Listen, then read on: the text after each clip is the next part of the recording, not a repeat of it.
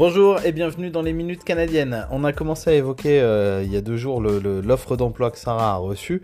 Euh, alors c'est pas à côté, mais du coup on va vous détailler un petit peu les choses et comment ça s'est passé.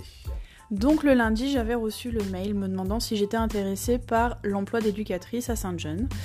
Euh, du coup, j'étais pas forcément emballée. Comme je disais, j'ai un emploi à Moncton et j'avais aucune raison de bouger pour l'instant.